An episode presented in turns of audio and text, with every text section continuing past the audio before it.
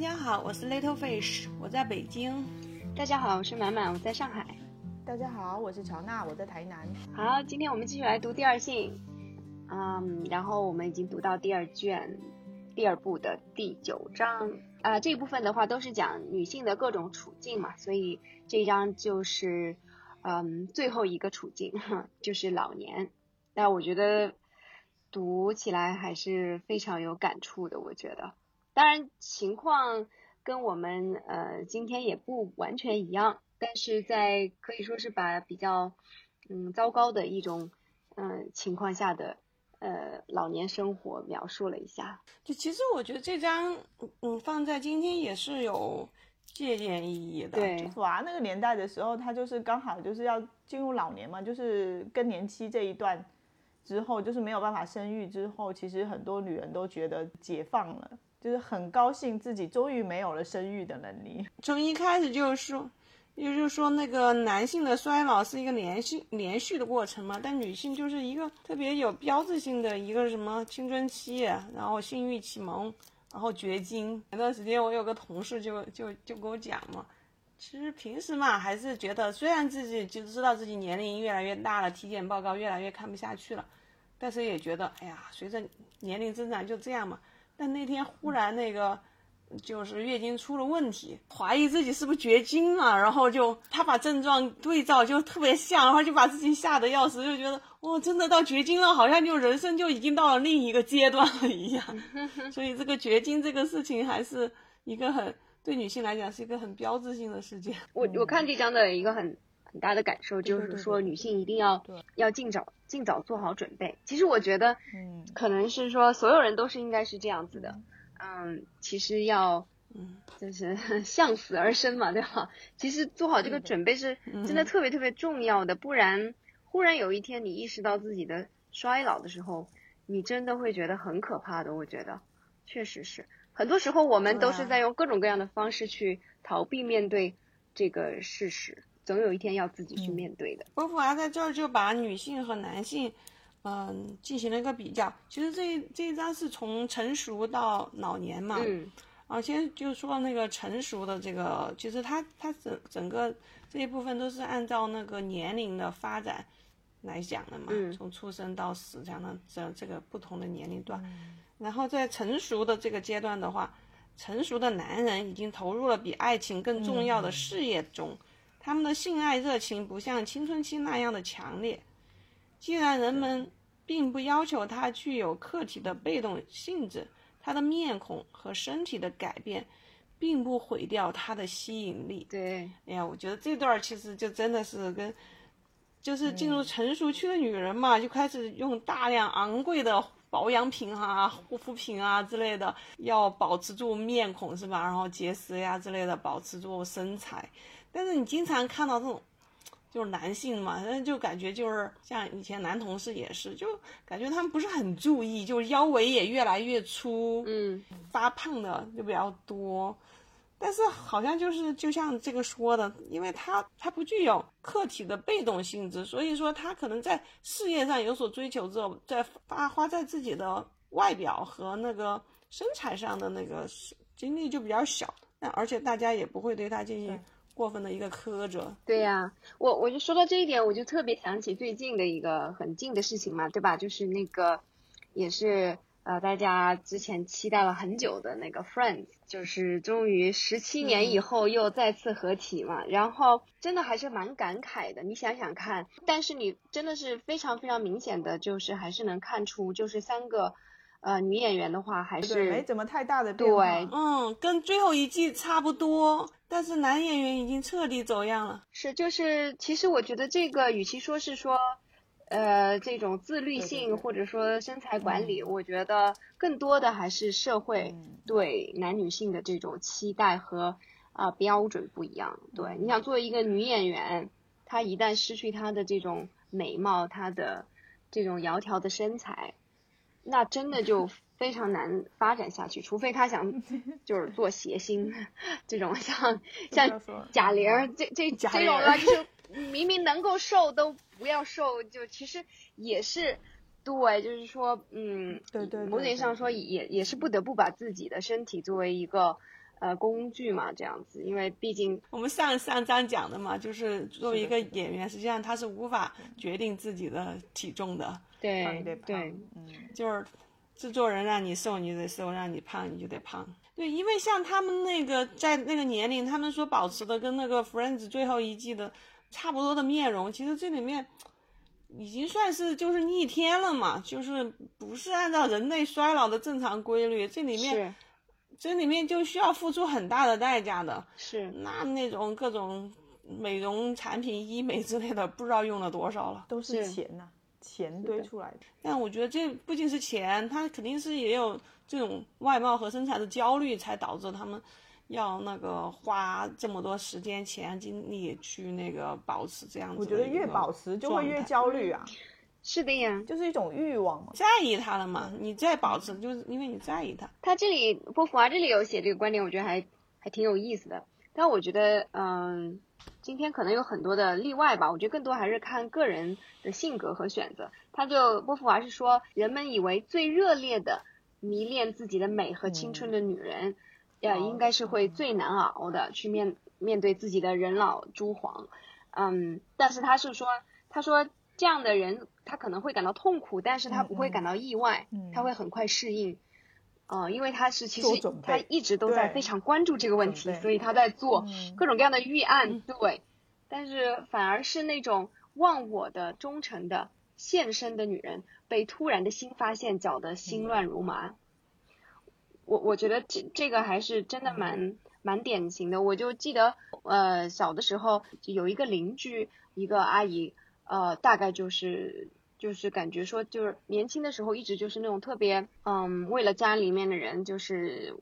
就是一直无私的这种牺牲嘛。到更年期的时候，就是基本上是就是嗯得了抑郁症，然后很长一段时间就是没有办法很好的调整。但还比较比较幸运的是，过了好几年以后，慢慢慢慢的反倒又又呃恢复了。嗯，尤其是像你看我们今天的这种教育，嗯，对于女性的这种呃娘道，对吧？这这这种完美女性、永恒女性这些道德上面的极高的要求，其实让女性嗯没有办法真正的去做好这个准备。对，而且我觉得嗯我们这代八零后更诡异的一个事情是，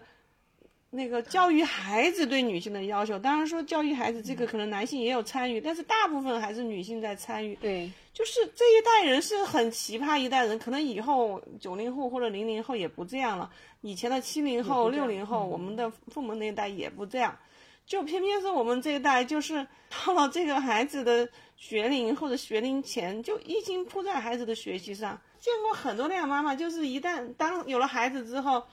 就是以前是健身馆、瑜伽房都去，还在乎自己什么身材之类的，就是就就现在就是钱都全部投到孩子的教育和学习，自己的精力也是叫投到这里面。等到忽然有一天他会发现这个孩子的学习已经用不上他的时候，也会反观自己容貌的变化，因为年轻的时候他也是很在乎自己的容貌和那个身材，但这段时间疏于管理之后，就会有就到时候也会感觉到一个极大的意外。对，而且其实就是这种嘛，就是说，当你把，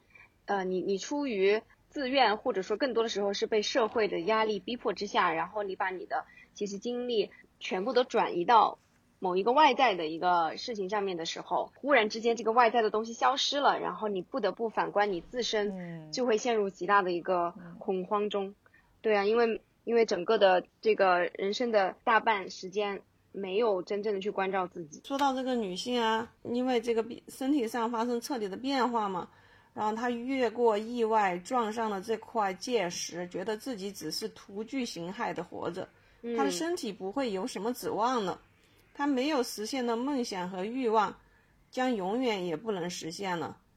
正是在这种新前景中，他只能转向过去。我们已经到了走到生命的下半程了，很难再往前看还有什么希望？持续的学习和梦想或者是什么之类的吧，我觉得还是蛮重要的。对啊，波伏娃这里写的特别好的一个，呃，一个很有深度的一个观察，就是虽然说有，就是女工这个东西创造出来的话，就是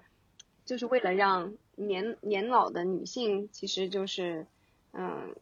打发时间嘛，就是消磨消消消遣，就是虽然说她好像在做一些呃似乎是有产出的、有价值的事情，但实际上这些事情本身它是它只是为了消遣的，它没有任何的对社会带来嗯比较大的改变啊，或者说是对于女性的这个呃自我有什么超越的这样子的一些价值的。其实它里边有讲到，就是说，因为这种现象的话，嗯，女性会变得把各种各样的这些文艺的东西，某种意义上说就是庸俗化了，就是油画成了、油画成了一幅摆设，然后音乐永远都是一个调，都只是一些甜美的、嗯消遣、放松的这样某某一些调调，对吧？所以而不是说，其实艺术嗯它应该是一个嗯探索，是有破坏性的，我觉得才是真正的一个艺艺术的一个创作，它不应该只是一个嗯装饰性的东西，对真的就蛮蛮深刻的嘛。当女性她拥有了很多的自自由的时间以后，她如何去面对自己？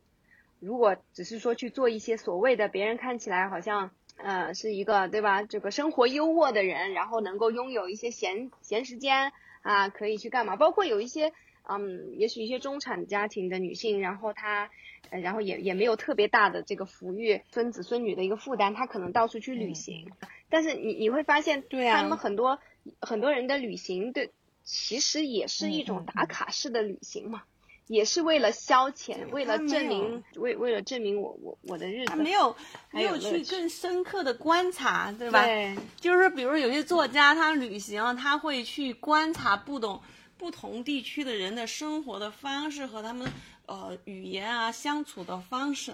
其实我觉得在这点上，波伏娃对于啊、这个大家的要求，或者是存在主义对于大家的要求还是蛮高的。是的，以前我们就觉得，只要你不是躺在家里刷剧，或者是上上淘宝买东西，呃，已经算是比较积极的一个人生了嘛。其实他这里面也说到了，这个就是这一个开始重新练钢琴，那一个开始雕塑、写作、旅行，然后有学习滑雪，还有学外语的。其实，在我们看来，这些已经算是很积极的一个符号了。但是波伏娃对于这个观点还是很批判的，他就觉得这不是真正的开始。他在世界上没有发现可以通过自由而有效的行动达到的目的，最终就还是成为一种他消遣的方式。他就是我觉得波伏娃就觉得你你即使在咱们看来就觉得这种比较健康积极的生活方式，如果你还是没有形成超越的话，嗯就像满满说的，它只是一个装饰。这不仅不仅这个，连那个做慈善都狠对狠的被批判了一把。。当然，我觉得他主要批判的是嗯都是当时那个年代的嘛，对吧？确实是他说的那些情况都是呃完全存在的。就对，我觉得、嗯，就那些富太太，对呀、他们完全把那种帮助穷人当做是，就完完全是一种热情的一种发泄，他根本不是在去帮助别人，所以他们还会甚至会出现抢穷人的情况，对吧？就两个不同的公益组织之间抢穷人，所以这个确实是波伏娃在就是那那个时代的一个一个特点的事情。看下来的话，我感觉波伏娃她是一直是在，其实她是在通过女性的处境，然后去去批判这种对吧？对于女性的这个压迫，这种呃，就有史以来的这种呃女性的这种被他者化的呃这样一个现象嘛。正是因为女性没有办法在这个社会中，社会中真的是做出她自己的改变，后真的是去改造社会，她没有办法去做到这一点，所以她才不得不去求助于这其他的这些事情。其实他在这块儿的时候也说了，就是不能够打开未来的活动，就落回到内在性的空幻中。由于他没有属于自己的生活，就只能沉沉浸在他人的存在中，他就从卖弄风情的女人变为教母。然后他观察，他评论，他通过在自己的周围散播评批评与建议，弥补他的无所事事。这块儿也是挺辛辣的，就是确实是他会看到那种上了年纪的女人嘛，都特别喜欢评论别人。对，后面接着说到，就事情正像是在卡夫卡的寓言中所发生的那样，没有人操心要建造通天塔，只是在理想场地的周围建造起一个巨大的居民点，他在自我管理、自我扩大、解决内部纠纷中耗尽所有的力量。所以，这些做慈善事业的太太们在组织自己的机构中度过大部分时间，他们互相争执、互相争夺，然后不要别人抢走他们的穷人，这样是。他们的努力并没有融合到一个严密的、有建设性的计划中，没有指向课题目标，只趋于向迫于的呃，只趋向于迫切的表现他们的兴趣、他们的偏见，或者是为了他们的利益而服务。嗯，像我们现在对于很多慈善组织也是持怀疑的态度，就是一方面你会觉得他的账目不透明嘛，另另一方面。其实也会觉得他们这种这个他所所要做的这个慈善事业，可能是带有他自己本身的偏见，而且会带有他自己本身的目的，就是他做这个事情，他其实并不是为了要去，就是秉着说他原本最原初的目的，就是为了要让让这个世界变得更好，或者是怎么样的的目的在做这件事。就就接满满那个话题，就是说。他们那个在文化方面，正是他们消费了最多的书，但是他们的阅读就像独自玩牌戏。其实觉得现在有现在有很多年轻人，大概读书也是这样。我我现在是越来越能够理解，就是为什么年轻人不愿意读书嘛。我觉得等他到了一定的年龄，他就懂了，他就知道为什么要读书了。就哪怕他是出于消遣的目的，他也会意识到这个。当当然，也许如果说到未来，他们。也只是想要消遣的话，可能更多选择看剧，或者是玩游戏吧，对吧？嗯，但像以前波普娃波普娃那个时代嘛，那当然就看书了，有有，嗯，尤其看小说那些嘛。对呀，所以他们认为就是，呃，他们得这这这帮美国女人要为畅销书的贬值负责嘛，因为这些畅销书为了取悦他们，就 越写越那个庸俗 网文。对啊，就像现在的那个娱乐圈，为了取悦 那些妇女，然后全是流量小生、小鲜肉。对，其实我觉得他这段对于文学啊，他对于文学的这个这个阐述地位拔的挺高的，我觉得对我们要求挺高的。我还说，那个文学只有对有人生计划的个体，帮助他们超越自身，开拓更广阔的世界时，才具有意义，获得尊严。文学必须融合到人类超越性的活动中，否则的话，他就觉得那个你你看的书啊，都只是一个内在性，只是一个摆设。我就觉得这个搞得我们都不敢随便看书。你要是没有一个人生计划，然后你看的书都只是一个内在性瞎看。不是前两天就说豆瓣它多了一个话题嘛，就是怎么去避免。存在主义带来的绝望感，真的，我觉得存在主义真的，你就如果你真的以他的标准来要求自己去生活、去活着的话，真的，我觉得还蛮痛苦的。你就就对呀，你不超越，你就浪费人家的著作，你看了人家的书，你然后你不自我超越。但是某种意义上说，确实是，确实应该是这样子的呀。想起不知道谁说的，说读《论语》，如果读了以后还是同样一个人，对，你的就是不曾读。就等于没读。对，就是按照波伏娃的这种讲法的话，其实读书也可以是一件很危险的事情啊。你如果真的是读了书以后，你是要想去改变世界，对吧？就是为什么《资本论》一一度是禁书啊，对吧？那 无产阶级读了这样的书以后，就是要起来造反的呀，对吧？就是要就是要改变这个世界的，呃，所以要不然你读这个干嘛呢？所以，所以确实，我我觉得，如果按照这种，嗯，对啊，存在主义的这个要求，很高的一个标准嘛。但其实我觉得，这应该来说也不是单纯存在主义的。我觉得，像康德，他其实也是表达的这个这个观念呀。他也是对这个人类的道德是有极高的要求嘛，就是你一定要把人作为目的嘛。那你你你人是目的的话，那你就是要去就就就要过好你这一一生，不能你自己就把自己的人生消耗在某些事情上，你就觉得 OK 了。你必须要去创造的呀，你必须要去追求至高无上的东西。对，不仅女性很难做到，男性也很难做到呀。对，就是波伏娃的这个书，它就是它其实整个的是在批判这种男男权社会嘛。所以说，如果说男性的话，就我感觉他就默认了，出生就被赋予了这样的一个超越性的任务，对，所以对于男性来说，他会觉得我我是要出又要去改变什么，要去创造什么的，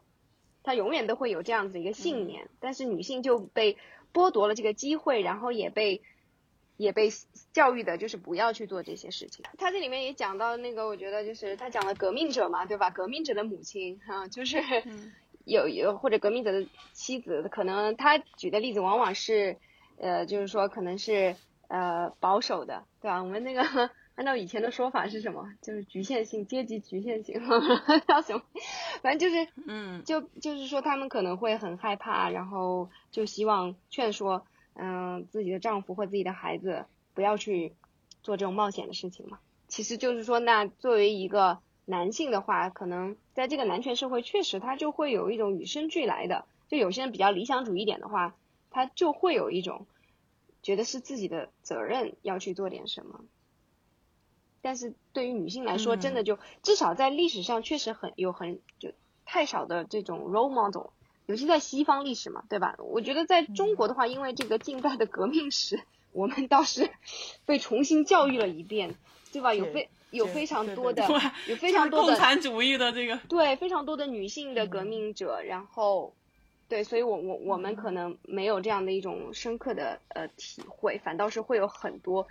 关于这种对吧，英雄的母亲，呃母英雄的母亲，或者是英雄的妻子。对，其实说到说到母亲这个也是，就是这里面也讲到，他到了那个那个这个年龄，可能好多母亲啊，她她就会把孩子啊作为她的一个梦想的一个延伸嘛。对，嗯，就就是他希望他在事业上能往上爬，但也担心他劳累过度。不管他做什么，他总是在担心。无能为力的看着他事业的进程，而他无法控制。他担心他走上歧途，担心他不成功，担心他成功是病倒。我觉得这个东西就是描述的真的老，真的是老母亲的 心。对，放在今天这种鸡娃的气氛下，真真的是，就是多少母亲就像只剩一个，全部资源那个投进去，但实际上你控制不了那个。你以为你全力去培养他，简直是我看他们对孩子的每天的时间都已经安排到精确到分钟的那种 控制，以为这样子按照这个节奏下去，孩子就能够得到一个比较好的成绩。这样实际上你控制不了自己在旁边白焦虑。而且说。女人想要生一个英雄人物，天纵之才，但是所有真正的英雄和天才的母亲都表示儿子伤透了他们的心。是，对你，你你要真的成为一个天才或者是一个英雄，其实他不是按照世俗的那种脚步一步一步来的。其实相反，就是说现在我们好多妈妈对于孩子的教育就是管特别严，就每一步都是按照策划。其实好多时势造英雄嘛，其实好多那个英雄和和那种。人才他都是通过冒险来的，其实好多那个一开始就说了，这个男性的基因里面他的冒险成分，然后导致了他们啊，你可能去冒完险之后有一批炮灰，然后最后出出了一两个英雄人物是吧？是，他是这样子的，他不像学习那种是保险的一个路线，但是这种保险的路线却很难带来这种冒险的这种这种机会。是啊，没有什么比。本真的尊重孩子的人格，甚至失败也承认他的自由，和他一起承担一切诺言带来的风险的母亲更少见的了。就是说，不仅是女性，她可能就或或者说家长吧，今天的家长会陷入到这种极大的焦虑里面去。嗯，那另外一方面的话，也确实是我觉得这个社会仍然对于尤其是女性的育儿责任有非常高的一个期待嘛。所以就是，如果孩子怎么样表现的不好的话，第一个想到要责备的就是他母亲啊，就往往是这种情况，就可能说要怪家长，但是呢，家长里面肯定最要怪的又是母亲嘛，所以自然就是女性就承担了更大的一个压力，所以我觉得这也是有一个男女不平等的原因在里边的。对呀，其实我一直觉得这个为啥那个现在这个社会男女受教育的程度都差不多高的情况下，这个孩子。的教育问题更多的还是放在女母母亲这边。是啊，一般爸爸就显得比较淡定，也不知道他是真心觉得孩子将来好不好都可以，就是他的命啊。就但是母亲就对这个孩子的未来就觉得跟自己有强烈的关系，还是说这个是社会的这个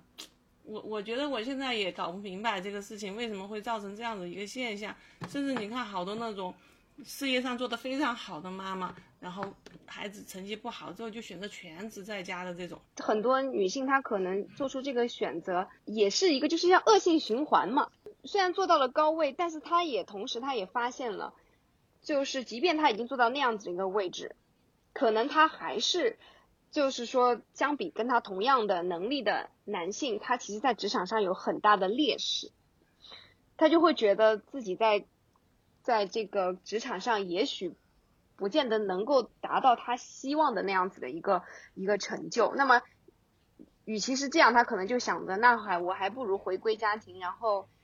也也许能够把我的这些什么管理的经验，不是很多高管妈妈对吧？把管理的经验用到管理孩子的未来上面，搞不好。能够有更更好的一个就是投入产出比吧，所以我我觉得就这完完全就是一个恶性循环，所以就是这个职场整个的社会对女性越不友好，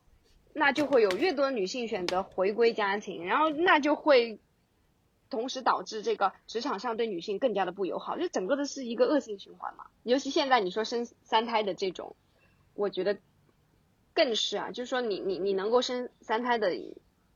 是一个什么样子的家庭，对吧？在这个家庭里面，女性会是一个什么样子的地位？现在普遍认为生生三胎的中产是最不愿意生的，要么就特别富的。对，女性可能本身就处于一个游手好闲的那种，所以说就嗯，对我那个生生也对他的职业没有影响，而且他也可能投入的管理的精力也比较少。另一种就是那个非常穷的，也不就散养的那种嘛。嗯，就是多生孩子，一个发达了就能翻盘。要制止这个内卷呐，要强行要让大家就是从精细育儿到那种更加放养或怎么样，这这这个要多生多育是吧？对呀，这个这个你说，我觉得会很难的，因为你也许到未来长远看是对大家有好处的，这个就就跟那个环境问题一样嘛。我觉得真的是。嗯，那个最最近看那个听那个杨杨照的那个讲马克思主义的嘛，他就讲说，就是资本主义它就是没有办法，它没有办法自己踩刹车的，就是它就是要不断的，它就是要不断的追追求嘛，所以它是不可能说我我就考虑到未来我们那个温度全球变暖，就是升高以后会会带来极大的危险，我所以我现在就开始慢慢的降低，因为谁先降谁就吃亏啊，对啊，这种囚徒困境。在这个地方就谁也不愿意停下来啊，唉，太难。所以这个游戏一旦剧场里第一个人站起来之后，所有人都得跟进，然后没有人来协调大家都往下坐，然后大家就会傻的。那个有些妈妈就说。家里的队友就就被那个教委给洗脑了，就就不敢孩子学习，这都都是被教委给洗脑。这个教委都洗不过这些妈妈的脑，只能最多把爸爸给洗过来。今天的这个时代，也来印证了一下，就是波伏娃讲的，确实，当一个女性对育儿表达出、表现出更高的热情的时候，其实也是再次的体现，在这个社社会上，女性的地位。处境仍然是极其不平等的，还是更加附属的，所以她才会有更加强烈的需求，就是想要从这些方面去取得一些控制感吧。我觉得，就觉得好像有点强迫症的感觉，就是一定要让他的小孩就是符合他的理想，然后去实现他的就是他想象的那个方向，然后去走他为他规划好的道路，就是一定得这样，不可以走到别的地方。他这就说了嘛，就是。嗯，母亲认为仅仅是由于生育，他就获得了神圣的权利。他等待他的儿子在他身上认出自己，把他看作成自己的创造物或和财产。由于创造一个肉体，他把一个存在变成自己的存在。他把他的行动作品贡献据为己有，赞美他的成果，也就把他本人捧上了天。哦，我记得那个什么，我我在一个鸡娃群里，然后有人说在鸡娃群里面。孩子的成绩、学习成绩决定了老母亲发发言的权威性和积极性。在这里，不是以金钱论等级，以孩子的成绩论等级。那可不是吗？可不是吗？你看现就是早些年，呃，当然现在也是这样子的，对不对？就是动不动就是谁谁谁是哈佛妈妈，是吧？她怎么就是哈佛的妈妈？只是说她的孩子上了哈佛，然后她就就变得非常有权威性了。波伏娃接下来也写了这种间接，其实这种生活相当于间接的生活嘛，你相当于通过儿子在生活嘛。嗯，这种间接的生活始终是不可靠的方法。事实事情可能不会像期望那样发展，往往儿子只是一个饭桶、无赖、碌碌无为的人，没出息的人，忘恩负义的家伙。所有都是妈妈自己一厢情愿的自我蒙蔽，大概率都是平常人。所以说，你越是对他投入大、期待高，你越会觉得他忘恩负义。真的。但我我我是觉得有一个很有意思的，就是说，因为今天我们整个的，呃，我们生活的这个圈子，这些社会，真的这种精细育儿，已经完全变成一种常态嘛。到这种常态下，我真的是觉得，这这就真的还挺难想象，就是波伏娃写的这种儿子是一个饭桶无赖这种感觉的。因为其实你在文学作品里面会读到很多像这样子的，对吧？但是今天的社会，你你不觉得吗？就是现在的。我们只会有什么呢？只会有，就是那种，就心理不健康。对，心理不健康，更更多的是心理不健康。对，然后就是，呃，要不然是对对自己残忍，要不然对他人残忍的这种，就是心理心灵扭曲的这种孩子，就其实都没有以前的那种 饭桶。对呀，所谓的饭桶，以前的那种，虽然说有这些波伏娃讲的这些母亲的这种高投入的育儿，但毕竟你想想看这个。关于，嗯，对，就是那个 parenting 嘛，不是就那个成功的反思里面讲的，就 parenting 这个词，就 parent 家长这个词，英语里面作为动词来讲，就是才几十年的历史，所以以前其实根本就不存在什么育儿这个东西啊，只是说，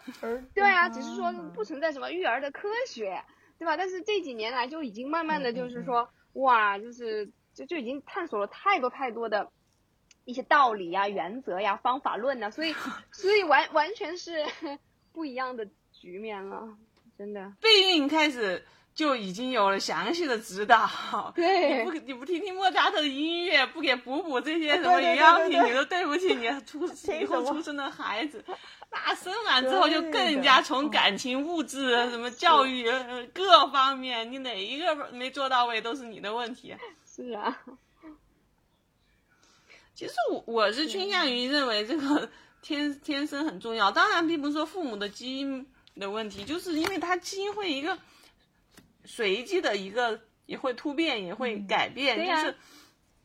有些有些人可能父母真的是严严加照照看，然后孩子最后也成了一个无赖，我觉得这种也是有可能的。对呀，真真的就是最最好的就是还是要达到一种。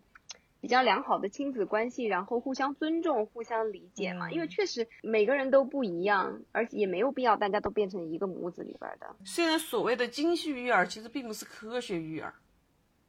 它是很精细，它是很是很那个投入，但是它可能更多的是从功利的角度上讲，这种实际上是呃真真正的教育界并不推崇的一个方法，因为。你你不觉得就是说你把这个育儿这个事情，所以把它搞成一个科学的话，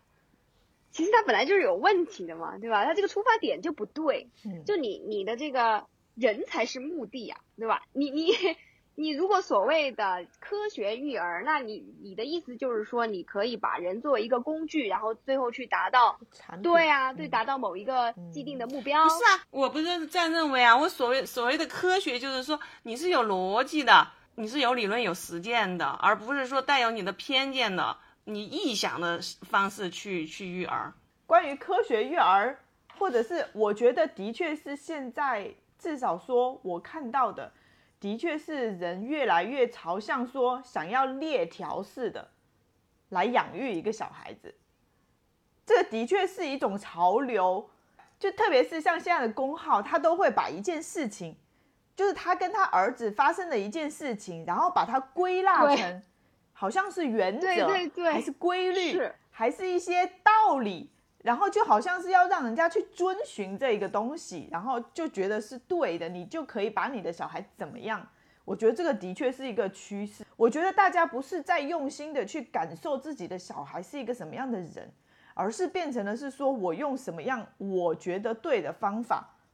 来要求你。而不是说因为你是一个什么样的小孩，我去用这样子的方法对你是对的。就是这种趋势真的非常的明显，我也不知道说大家是因为真的偷懒、压力太大，还是怎么样。呃可能今天其实这么多内卷，是不是就是因为就是陷入了这种这种对于科学的一种疯，就是就是盲目的信任呐，就觉就觉得说，那我就一定要怎么怎么样，我只要。对对对，我只要怎么怎么样，我我就一定是对的，一定是好的。我理清楚你的想法啊，我试图去理清楚你的思维方式和我的思维方式的不同点。你首先你定为定义科学是一个单一的公式化可解决的包治万万方的灵药，这这种叫科学，是一种放之四海而皆准的真理，这种东西在在叫科学。科学的目的就是找到这个放之四海而皆准的真理，这种行为叫科学研究。在在你的定义里和我的定义里就不就不一样。首先在这条上定义就不一样。对呀。嗯，第二条就是因为你认你你你定义了科学是一个放之四海而占领的唯一正确性，所以说导致了价值观取向的单一性。但是人不是一个单一取单一性的一个一个一个科学实验，所以说。以以此而推出，对育儿不是科学，对，你说的很对，是吧？对呀，我就是想这样说呀。是的，嗯，对。然后这里边他也波伏娃也探讨了一下，就是老年的这个夫妇之间的一个关系，我觉得也是很现实的。就是他写到很多的，嗯，其实这个有点像那个小舍得的剧情，对吧？就是很多的男的，当他老了以后，然后他会其实会非常的依赖他的妻子。去照顾他呀，然后嗯，就是尤其是生活方面的一些一些事情，然后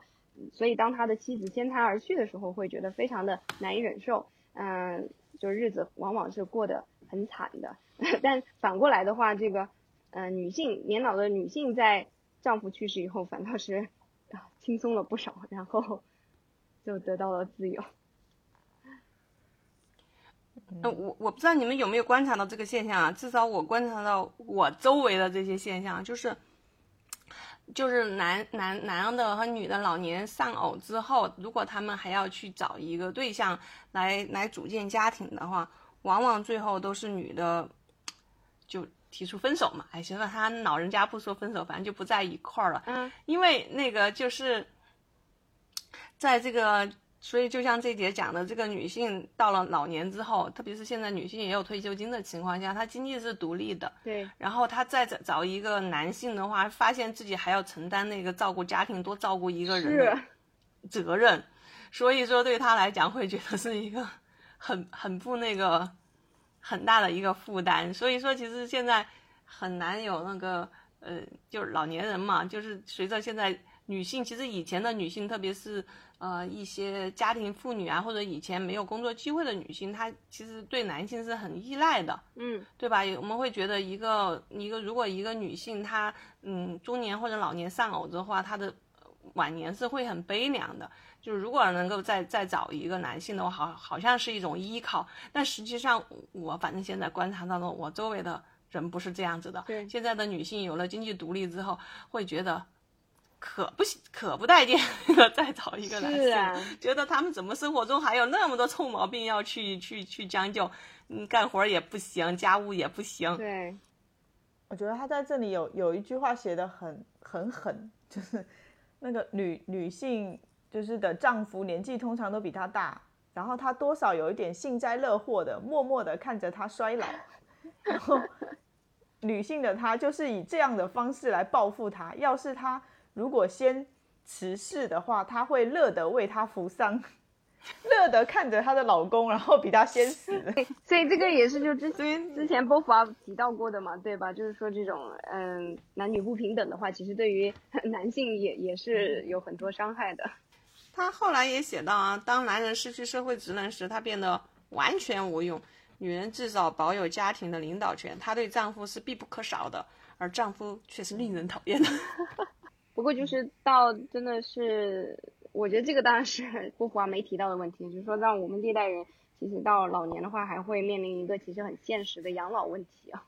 像很多的那个，包括今天我们也可能也看能够看到一些故事，就是说一些老人其实他到走到那一步的时候，有的时候他也真的是会嗯去想一些办法来，希望能够让。就是怎么说呢，就是骗取一点儿女的一些一些帮助和支持，是吧？就有的时候也是挺无奈的，嗯。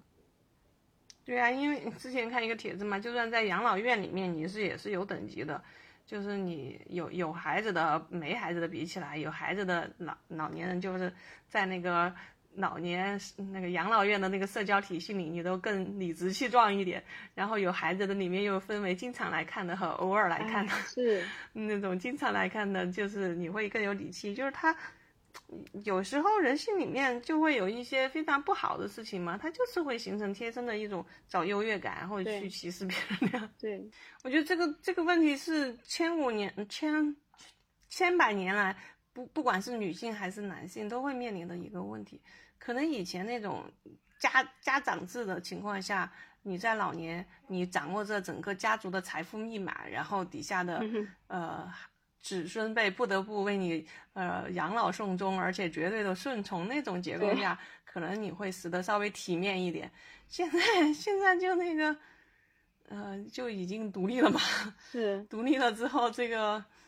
对吧？你你也不能说把子女看成是你的一个保险，对，养老保险，对吧？对，嗯，所以说个体都得自由啊。然后所以说最终的时候，感情纽带还不是就是看你们怎么。怎么那个连接，所以小的时候要，嗯，还还是要灌输一点，要要有孝孝心的这种思想进去啊。是呀，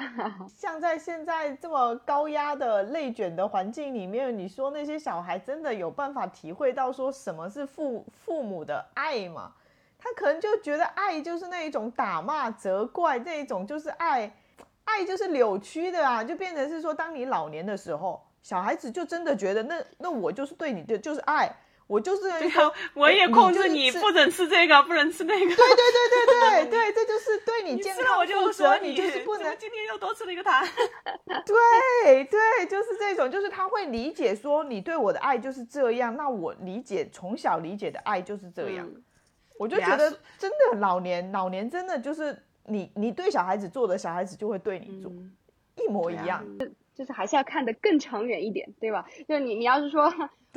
看到你为了你孩子就是中年的成就，对吧？你要从小开始积，那么你也要想想，为了你老年的幸福，你你你不要牺牲亲子关系去做这件事情，你到时候会很后悔。其实确实是我们不应该对去控制下一代的生活，但就就就真的好好的去爱他嘛，让他知道是什么爱，是吧？以后的环境是不是？形势比人强，谁也不知道。那以后再想解决方案呗。至少大家彼此想到对方的时候，心里是温暖的。我我就觉得，其实真正应该要回归的，所谓育儿要回归的，就是不就是这个吗？就是就说就是很本能的一个爱嘛，就是尊重嘛，爱嘛。然后就是，但每个人的这种呃性格不一样，然后每个人的命运不一样。但是如果说你你是发自内心的去爱你的孩子，尊重你的孩子的，我觉得这就是最最幸福的一种关系嘛，对吧？嗯，所以有些人连爱的艺术都不懂啊。是的呀，可能觉得。所以我现在就真的特别的觉得，就是说，与其说育儿是科学，不如说它是艺术嘛。就有些人他就真的真的就就是说，他能够在那种情况下，就好像说我们说为什么呃说一个呃就像喜剧演员一样。你能说喜剧有什么公式吗？对吧？就喜剧肯定也是有它内在的一些原理的，但是你没有办法说喜剧它是一个科学，你能够通过什么公式就能够把它，就让大家就是一定会发笑的。但所以所以就是这样子呀。但是有的人就是育儿，就好像说他就像一个艺术家一样，他寥寥几笔就能够忽然让你很惊艳的东西，还让你很意外的东西。所以有时候。我觉得育儿也是这样，但是艺术艺术很很需要天分的呀，有些人没有天分呐，那那就还是得有方法论去学习啊。这个我觉得不是艺术，我理解的艺术不是那种说一定要就是成名成家的嘛，我还是觉得就是说，比如说你有有的时候有时候想想这个，就是你说我们自己的父母，对吧？他们做的不完美，但是某种意义上说，你也会反思一下，你也会觉得他在某些时候做的其实还蛮艺术的。是吧？他还蛮有教育的艺术的嘛。我觉得这这个其实就是一个